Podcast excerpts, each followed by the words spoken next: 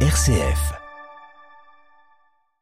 Bonjour à tous. Le projet de loi sur la fin de vie qui devrait ouvrir l'aide active à mourir sera sur la table des conseils des ministres en décembre avant une arrivée au Parlement au premier trimestre 2024. Un sujet qui fait peur, qui pose question, qui fait débat. C'est pourquoi le diocèse de Chalon et l'association Alliance Vita qui vient en aide aux personnes fragilisées par les épreuves de la vie souhaitent offrir un espace de réflexion sur ce sujet demain 20h à la chapelle des Récollets de Châlons-Champagne autour du thème Choisir sa mort peut-il devenir une liberté, voire un droit en France avec l'éclairage et l'expertise de Caroline Roux, directrice générale adjointe d'Alliance Vita.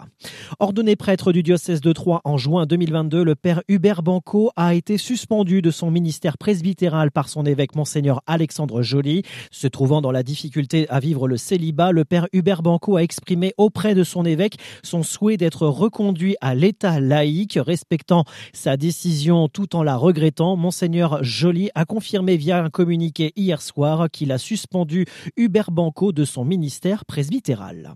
Afner Énergie, acteur national et régional, siège à Vitry-le-François de la transition énergétique depuis 30 ans, a choisi Saint-Dizier pour installer sa première usine de grande capacité de production où seront fabriqués et assemblés ces modules de production de gaz et d'hydrogène renouvelables grâce au soutien de l'État à travers le programme France 2030 et des collectivités locales. La ville et le Grand Saint-Dizier, la région Grand Est, le département et le JEP Haute-Marne. L'implantation de cette nouvelle usine au cœur du territoire d'industrie Sud-Meuse Nord-Haute-Marne dans le parc d'activités de référence de Saint-Dizier participera à la réindustrialisation et à la transition écologique et énergétique du territoire.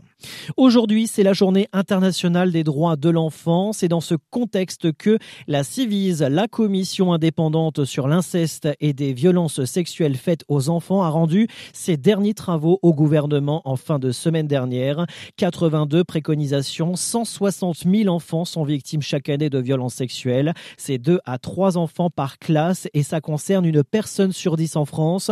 Notez, la secrétaire d'État chargée de l'enfance souhaite élargir le champ d'action de la Civise au-delà de l'inceste.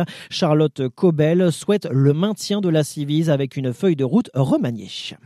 La commission reconnaissance et réparation qui accompagne les victimes de violences sexuelles dans des congrégations catholiques indique avoir été saisie par plus de 800 personnes qui ont donné lieu à 313 recommandations de réparation pour un montant de 11 millions d'euros. S'agissant des réparations financières, la commission précise dans un communiqué qu'elle reçoit de plus en plus de victimes majeures dites vulnérables qui représentent aujourd'hui 19% au total des victimes accompagnées.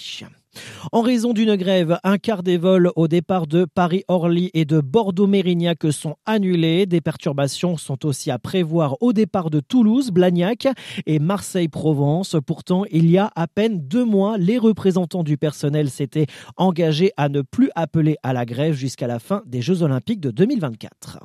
Et enfin, pour faire des économies, Bercy veut drastiquement réduire la surface immobilière occupée par l'administration. Le ministère de l'économie compte baisser de 25% les surfaces occupées par l'État et les organismes publics, a annoncé ce dimanche le ministre délégué au compte public Thomas Cazenave dans la tribune dimanche sans préciser de calendrier.